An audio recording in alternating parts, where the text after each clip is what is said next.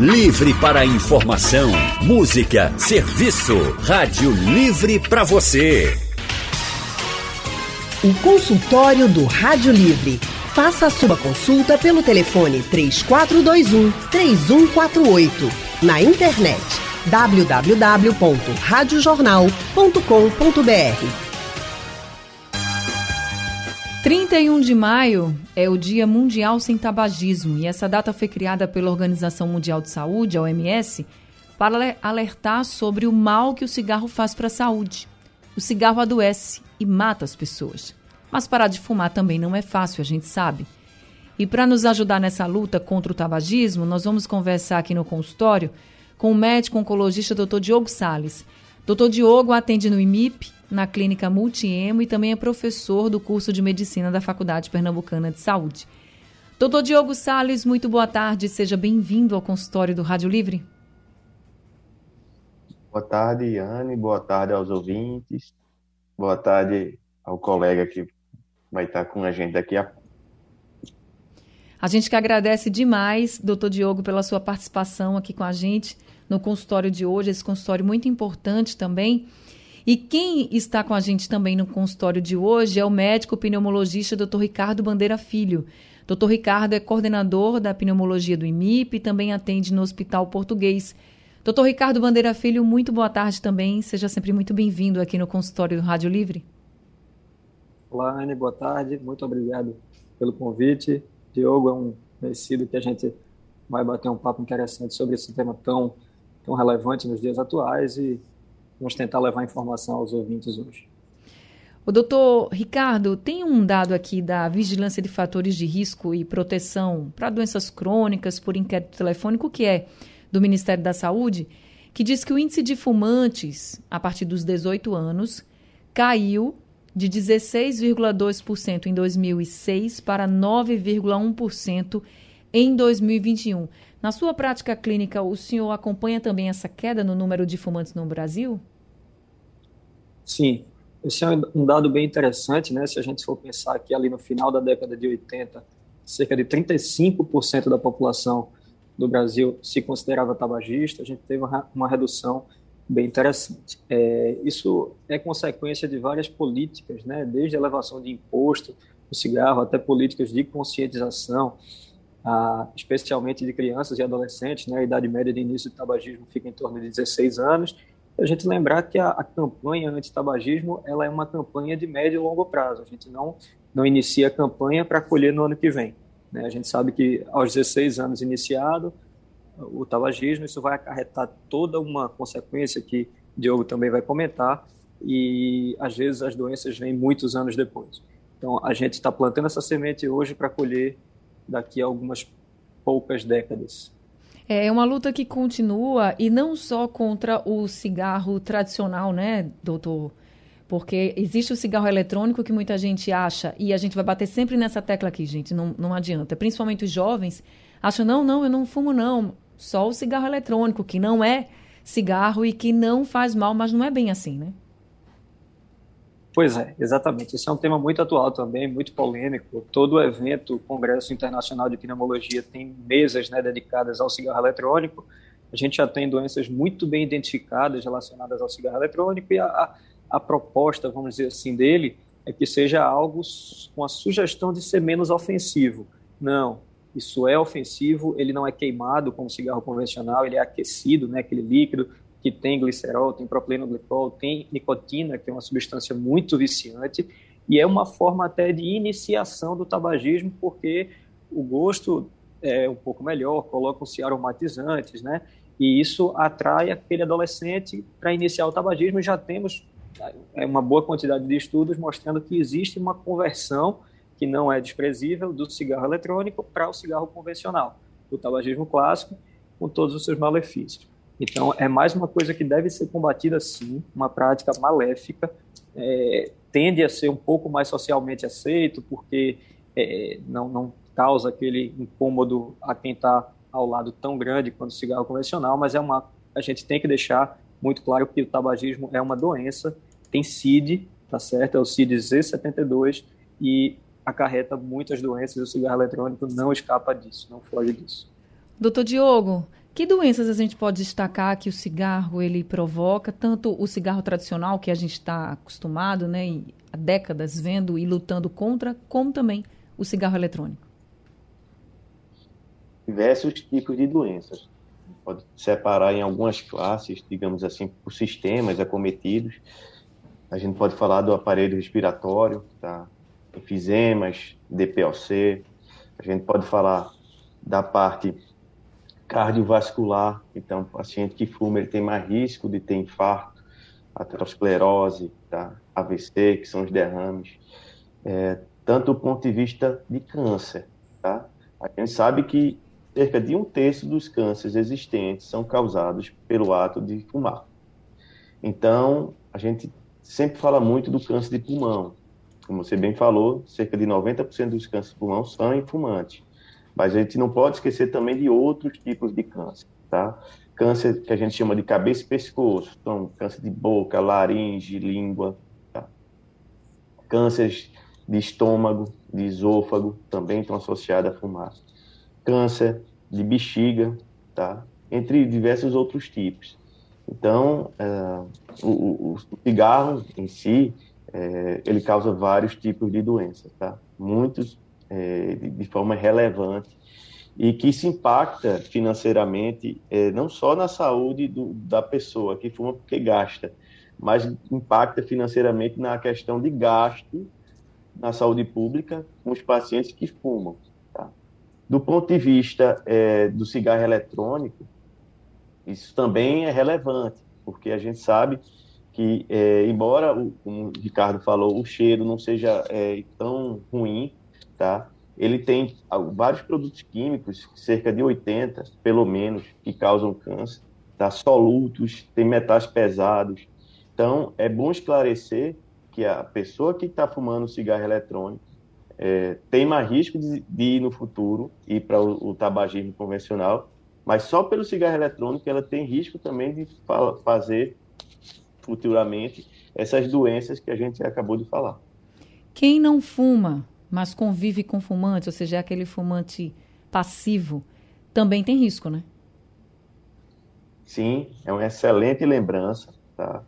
Então, assim, eu já tenho no meu consultório algumas pessoas, né? Eu tenho pelo menos, eu lembro assim, uns quatro ou cinco casos de pacientes com câncer de pulmão que nunca fumaram, tá? E aí você vai perguntar, ou, alguém próximo de casa, ou, o marido, ou a esposa, tá? É, são, eram, eram grandes tabagistas. Então, assim, é muito importante é, relembrar que o cigarro não só faz mal para a pessoa que fuma, mas para todos os contactantes, todos os coabitantes daquela, daquela casa que, que compartilham também, infelizmente, a fumaça do cigarro. E também vale a pena lembrar uma coisa: os, os pais que fumam dão exemplo para as crianças que fumam, tá? Então, lembrar que é, se você fuma, se, se, se se a sua esposa fuma, seus filhos vão ter mais chance futuramente de fumar. Doutor Diogo, com relação ao câncer de pulmão, principalmente, quando uma pessoa é fumante, tem o câncer de pulmão, ela consegue, com o tratamento, recuperar esse órgão? Ou recuperar a parte afetada, eu digo? Veja só, o, o, câncer de pulmão hoje a gente divide ele em vários subtipos. Eu diria que é um mundo à parte. Tá? A gente depende muito da situação, do estágio da doença. Tá? Uma pequena parte deles é operado e consegue ficar bom, certo? É, cerca de 70% não é operável e tem que fazer tratamentos como quimioterapia, tá? imunoterapia, terapia de alvo. Isso vai depender do subtipo especificamente que a pessoa vai ter. Hoje, graças ao avanço na medicina, a gente consegue um controle bem melhor do, do câncer tá? de pulmão. É, então, a gente tem estudos mostrando aumento de sobrevida, é, aumento de qualidade de vida desses pacientes com diagnóstico de câncer de pulmão. Entretanto, idealmente seria você não ter, né? Porque, embora a gente tenha esses avanços na medicina, a gente ainda não consegue, é, na maioria dos casos, curar o paciente, tá? Então, é uma coisa muito importante é, que as pessoas não fumem. É, eu acho que todos sabem dos malefícios. Hoje, basicamente, a gente não conhece uh, alguém que chega no consultório sabendo que o cigarro não faz mal, tá? Mas eu acho que sempre é importante a gente estar tá batendo na tecla, eu acho que faz parte da função do médico, é, especialmente da, da, especialidade de Ricardo, é, aliás, de todas as especialidades eu diria, tá? de reforçar os males é, do tabagismo. Doutor Ricardo, qual a maior dificuldade que, que o senhor encontra, assim, para ou que os pacientes relatam para poder deixar de fumar? É, isso é, é, bem interessante que o Diogo falou, porque sempre teve, pelo menos no passado, um papel social. Né? Antes citava-se muito aquela elegância do cigarro nas festas, aquele glamour do cigarro, e os pacientes mais idosos né, falam que realmente tinha um papel social muito importante e você é como se não tivesse por dentro, não tivesse na moda se você não fumasse. E algumas populações continuam com uma carga de tabagismo muito alta, né? E aqui no país, pelo menos no Brasil, existe uma, uma, uma condenação social né, do tabagismo. O, o, paciente que é tabagista, ele tem a parte química do vício e ele tem a parte comportamental do vício, que a gente chama do ritual do tabagista. Então, aquele paciente que almoça, toma um cafezinho e fuma logo depois. Aquele paciente que acorda pela manhã, toma um café com alguma coisa e fuma. É, que vai num barzinho no final do, trabalho, toma uma cerveja e fuma. É, isso faz parte do ritual. Quebrar esses rituais do tabagista nem sempre é tão fácil. Essa é a parte comportamental do vício. E a parte química é a, a dependência da nicotina que a gente age nas duas frentes durante o tabagismo. O, o, repito, como eu disse no início, o tabagismo é um vício, é, uma, é classificado no CID como doença é, neuropsiquiátrica. Então, a maior dependência que os pacientes têm se divide na parte química e na parte psicológica, na parte da dependência. É, não é fácil, eu, eu falo com meus pacientes que eu sou um tabagista psicológico, porque é, a parte da conversa da consulta é muito importante, tem que ser muito intensa, você acolher seu paciente, você não condenar ele pelo tabagista, pelo tabagismo. É, é algo que é, você tem que deixar muito claro para ele que você não está ali para julgar, você está para ajudar e está aberto a ele e não condenar as falhas dele. Né? Nós somos humanos e se ele veio até você com aquela demanda de parar de fumar, ele está numa fase de ação, de, de cessar o tabagismo e, e ele deve ser acolhido. Não é fácil, cessar o tabagismo não costuma ser fácil. E nós, aqui no consultório do Rádio Livre, também estamos fazendo esse consultório para ajudar você que está nos ouvindo agora, que está tentando parar de fumar ou que está tentando ajudar alguém a parar de fumar. A gente sabe que não é fácil, mas é necessário, é preciso dar o primeiro passo. Então, se você que está nos ouvindo agora quiser participar do consultório do Rádio Livre, mande sua mensagem pelo painel interativo no www.radiojornal.com.br também você pode participar do consultório enviando áudios para o nosso WhatsApp 991478520. Se preferir conversar com os doutores, é só ligar aqui para a Rádio Jornal e aí você faz a sua consulta ao vivo. O número para você ligar é o 3421 3148. Já temos alguns ouvintes conosco. Andrade de Rio Doce está ao telefone. Oi, Andrade, boa tarde para você. Seja bem-vindo ao consultório. Andrade está na linha 1? Andrade, está me ouvindo? Agora? Opa, agora, querida. Tudo bem? Boa tarde, querida Anne. Muita tristeza, né, Anne? Demais, Andrade, demais. Tudo. Anne, antes de mais nada, eu queria, por gentileza, um espaço para solicitar qualquer tipo de ajuda com alimentos, material de saúde, limpeza, para a Associação dos Moradores da Quinta Etapa de Rio Doce ou para a ONG Soldados de Cristo, que fica aqui na Rua 14, número 40, o responsável é o senhor Marcos. Telefone para contato 98651 2962. Muita gente aqui perdeu tudo, só não perdeu a vida, como nos casos dos nossos irmãos nas cidades vizinhas, nos bairros vizinhos. Mas muita gente precisando de ajuda. É verdade. pessoas de bom coração que tenham um pouco, que possa doar esse pouco, por favor. Sejam muito bem-vindos aqui a Rio Doce. Tá é, feito então esse seu apelo, Andrade. A gente reforça quem puder ajudar, ajude como puder, porque qualquer ajuda é muito bem-vinda. Muito bem-vindo. Doutor Diogo Salles, boa tarde. Doutor Ricardo Bandeira, muito boa tarde. Eu tenho entrado boa todas tarde. as vezes quando tem uh, consultados a respeito de, de, do tabagismo, que eu sou um ex-fumante. fumei durante 40 anos e há 10 estou livre do cigarro. E ganhei qualidade de vida. Digo que parei na tora, mas conheço muitas pessoas que tentaram parar na tora e não conseguiram. E outras que fizeram até uso do, dos adesivos é, e também não tiveram êxitos. Então, minha pergunta é exatamente em cima desses adesivos, queridos. Esses adesivos são um componente positivo para as pessoas que querem fumar, parar de fumar, ou é simplesmente balela, ou simplesmente para, sei lá, venda, enfim. Esses adesivos funcionam, na verdade? Obrigado, doutores. Obrigada, Andrade. Doutor Ricardo? Bom, é, boa tarde. Essa é uma excelente pergunta. Primeiro de tudo, parabéns né, por ter cessado o tabagismo. Tem algumas pessoas, isso é muito individual. A gente tem algumas escalas de, de vício, de adição, né, que medem a seu nível de vício, de adição ao cigarro. A gente usa isso na prática clínica. E a depender do resultado dessas escalas que a gente usa, a gente vai usar é, medicações ou só recorrer à parte comportamental.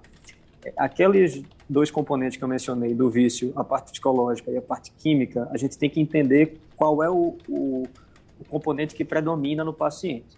Respondendo de forma objetiva, sim, o, a nicotina, a reposição, tanto o que a gente tem no Brasil é a nicotina PET, né, adesivo, ou e nicotina goma de mascar chiclete, sim, eles têm eficácia, isso é baseado em estudo, é uma das medicações que a gente mais usa, são de primeira linha, tá certo? A gente te, tem três principais, que é o, a nicotina, a reposição da nicotina, que é a substância viciante né, do cigarro, a gente tem a bupropiona e a gente tem a vareniclina. São três medicações de primeira linha que a gente pode utilizar. É, não, um recado que a gente fica é é importante parar de fumar. O objetivo do tratamento não é reduzir a quantidade de cigarros, é cessar o tabagismo. E você que está ouvindo que não conseguiu parar de fumar sozinho, não desanime. Tá? Eu tenho pacientes que simplesmente de um dia para o outro, provavelmente tinham uma, uma carga de vício químico baixa, disseram não vou mais fumar e largou o cigarro, então há anos sem fumar e tudo bem. E tem aquele paciente que tem uma dificuldade um pouco maior. Tem paciente que leva é, entre 3 e 8 tentativas para parar de fumar. A chance é maior com acompanhamento médico e com medicação. Então, a sugestão é que busquem sim o serviço de saúde. Existem os CAPs, né, Centro de Apoio Psicossocial, dedicados a tabagismo, onde tem suporte medicamentoso. A gente sabe que não é barato o tratamento do tabagismo, mas é bem possível sim. Respondendo, sim, funciona, baseado em estudo. Luiz Carneiro, de Casa Amarela, está com a gente ao telefone também. Oi, Luiz, boa tarde, seja bem-vindo. Boa tarde. Boa tarde. Olha, eu fui fumante. Eu fumei na faixa de 50 anos, três carteiras de cigarro por dia. Eu tentei de fumar várias vezes. Eu jogava muita carteira de, de cigarro fora. No outro dia, o diabo tentava e eu comprava e fumava. Mas depois eu disse, o que é que eu estou fazendo? Estou queimando, queimando dinheiro, estou me ofendendo, estou me acabando danado de cigarro. De, de hoje por diante eu não quero mais fumar. E parei de fumar assim mesmo, na, na tora, entendeu? Alô? Entendi, estou lhe ouvindo. Aí eu, aí eu fui um médico, eu vim, eu vim com um carro na rua, aí tive aquela falta de ar, eu desci do carro e e liguei para casa para minha duas filhas. Minha filha, você venha, traga, venha você e fulana, traga um carro. Um me leva para o hospital e outro leva a sua mãe para casa. Aí me, me levaram para o hospital. Eu cheguei lá, o médico disse, aí o médico disse, cigarro, né? Digo, é, doutor. Eu fumei pouco, eu fumei 40 e poucos anos, quase 50, três carteiras de cigarro por dia. Mas eu parei de fumar na tora, deixei de fumar muitas vezes, jogava o cigarro fora, no dia comprava. Mas eu tentei deixar e, e deixei. Faz bem uns 15 anos a vida que eu não fumo. Mas agora eu fiquei com a falta de ar tão grande. O senhor ainda tem essa falta de ar, é, seu Luiz? Tem, tem, tem essa falta de ar, mas eu, eu vivo no, no pneumologista, ele passou dois, dois remédios, um é Aline, Sim. aquele pozinho que a gente chupa. Sim. Eu, eu uso Sim. ele duas vezes por dia e uso o outro uma vez. Eu melhorei 80%, entendeu? Aí eu, aí eu fui ao médico, ele não passou um copo d'água para mim. Ele disse, tira o raio-x. Eu fui tirar o raio-x e ele está tá com edema pulmonar. Ele não passou um copo d'água para mim. Disse, tá certo, eu vou embora para casa, vou fazer, vou fazer o meu remédio e vou ficar bom. Aí, doutor, aí, senhora, doutora, eu tomei mastruz com leite 30 dias, um copo de manhã, outro meio-dia, outro de noite, 30 dias sem parar. Quando eu parei 30 dias de tomar mastruz com leite, eu botei a nicotina do cigarro todinha para fora. Era de dia botando aquelas prostas, aquela, a, aquele, aquelas prostas amarelas. Eu botei tudinho para fora. Eu passei dois meses com a tosse, feito, feito um cachorro, oh, oh, oh, e botando aquelas prostas para fora. Com dois meses certinho, acabou essa tosse e eu parei de botar Entendi. Ô, seu é. Luiz, e o senhor continua com essa falta de ar ainda hoje ou Continuo. não? Continua. Então, deixa eu passar aqui para o doutor, o doutor Ricardo. Doutor Ricardo, é comum as pessoas que fumavam ou que fu fumavam, né? Ele disse que fumava bastante, parou de fumar, mas ainda permanece com essa falta de ar. Isso é comum? É comum. Né? A gente, como o Diogo falou no início, o cigarro ele causa diversas doenças, né? O pulmão é a porta de entrada do, do cigarro, mas ele causa muitas doenças. É, uma delas, como foi mencionada, é a mais comum, é a DPOC, é a doença pulmonar obstrutiva crônica, uma doença que afeta os brônquios e o pulmão. É importante mencionar que essa é uma doença irreversível, tá? O, o machucado que o cigarro faz no pulmão, ele não limpa, ele não sai, ele estaciona, vamos dizer assim, e é, o prejuízo fica contido daquela forma. A, a, as medicações inalatórias, né, como ele mencionou, são de fato a base, são broncodilatadores, ou seja, eles tentam abrir o calibre do brônquio de forma o ar passar um pouco melhor, e realmente tem um alívio sintomático importante, ele mencionou que aliviou em torno de 80%. Ah, outras doenças também são causadas, né? A DPOC, o, o enfisema é a principal delas, mas outras também são causadas. Então, de fato precisa de uma avaliação, precisa fazer exames e cada doença tem seu tratamento. Mas a, as consequências vão desde o enfisema, né, a DPOC, até úlcera gástrica, até impotência sexual, até vários tipos de câncer, como o Diogo já mencionou. E só complementando a informação do doutor Ricardo, fumar aumenta em até 13 vezes o risco de você ter uma doença pulmonar obstrutiva crônica, como bronquite, efizema, como colocou aqui, e também de morrer por uma doença como essa. Esse é um dado divulgado pelo Instituto Nacional do Câncer, o INCA. Está lá no site do INCA, quem quiser conferir. Então, para você ter saúde, é melhor você tentar já começar a parar de fumar. E aí, gente, parar de fumar é uma questão de saúde, mas a gente sabe, não é fácil, e por isso que a gente está fazendo esse consultório aqui com os doutores Diogo Sales, que é o médico oncologista, e também Ricardo Bandeira Filho, que é um médico pneumologista. E só para a gente ter aqui uma ideia de como o cigarro faz mal, né? Segundo o INCA, o Instituto Nacional do Câncer, fumar aumenta em até quatro vezes o risco de você desenvolver uma doença coronariana e também desenvolver um acidente vascular cerebral. No homem, fumar aumenta em 23 vezes, de acordo com o INCA, o risco de câncer de pulmão. E na mulher que fuma, o risco de câncer de pulmão aumenta em 13 vezes. Aí, doutor Diogo, eu pergunto para o senhor: como é que o câncer de pulmão começa? Tem algum sintoma específico?